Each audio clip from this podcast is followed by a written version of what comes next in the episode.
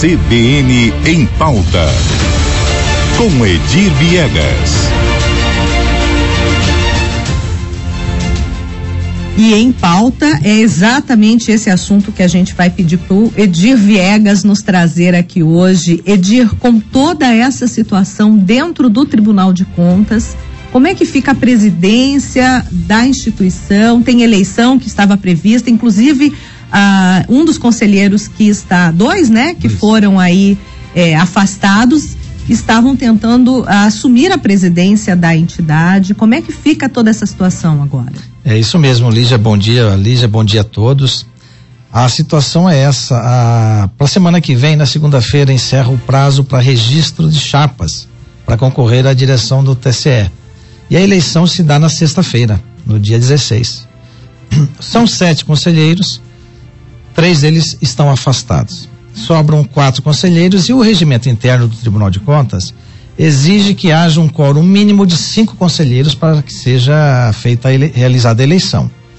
Qual é a situação agora, Lígia? Agora o, o presidente, o vice-presidente, que é o Gerson Domingos, que assumiu hoje em função do afastamento de, do presidente, ele mantém a eleição e convoca, aí de acordo com o regimento interno do tribunal, até dois auditores do, de, contas. E esses assumem a condição temporária de conselheiros.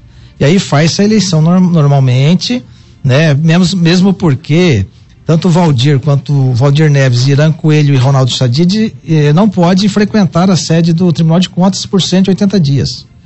Então não tem, não tem como participar da sessão e, a, e o tribunal não pode ficar vago, acéfalo, vamos dizer assim, com relação à sua eh, eh, gestão. O nome indicado hoje né, o nome mais indicado que aposta-se seria a eleição do Flávio Caiate. Tá? Ele estaria para se afastar já, para se aposentar? Isso, é? a informação que temos é que sim. Uhum. Né? Mas em função, não por idade, mas talvez por uma questão de saúde. Isso, tratamento informação... de saúde que a gente tinha uma informação. Né? Exato. Né? Mas também é tudo informação extraoficial, né? Uhum. Não temos confirmação disso. Né? Então a situação é essa, o, o tribunal segue normalmente, funcionando né, essa sessão especial que acontece no dia, na, na no dia 16 de dezembro, sexta-feira, vai acontecer, e aí se elege é, é, o novo presidente, o novo corregedor e o novo presidente da escola do Ministério, do Ministério Público, a ESCOEX, né? Uhum. Então, é, de prático, lógico que é um trauma, é uma situação é, é, é que foge da normalidade a operação de hoje, mas né, vida que segue, como é, aprendemos a a, a dizer nos últimos dias, né, Elija?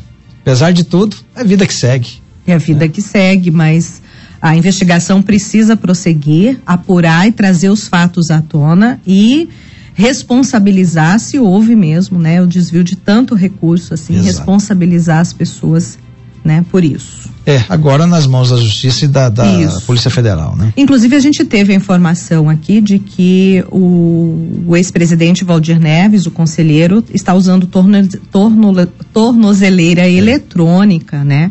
E os conselheiros estão aí, inclusive, é, por essa ordem do, do STJ, proibidos de fazer contato, inclusive, com algumas empresas que estariam envolvidas aí nesse Isso. desvio de recursos. Né? Exatamente. A informação que nos chegou também na verdade, existe uma, uma informações desencontradas, né?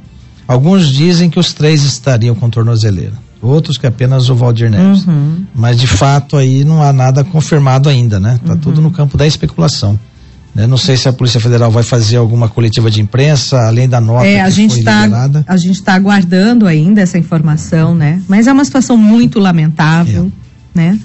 e aguardamos aí pela justiça, então. Isso aí, Lígia. Obrigada. Vamos lá, gente. Então, até a próxima terça-feira. Até. CBN, CBN Campo Grande.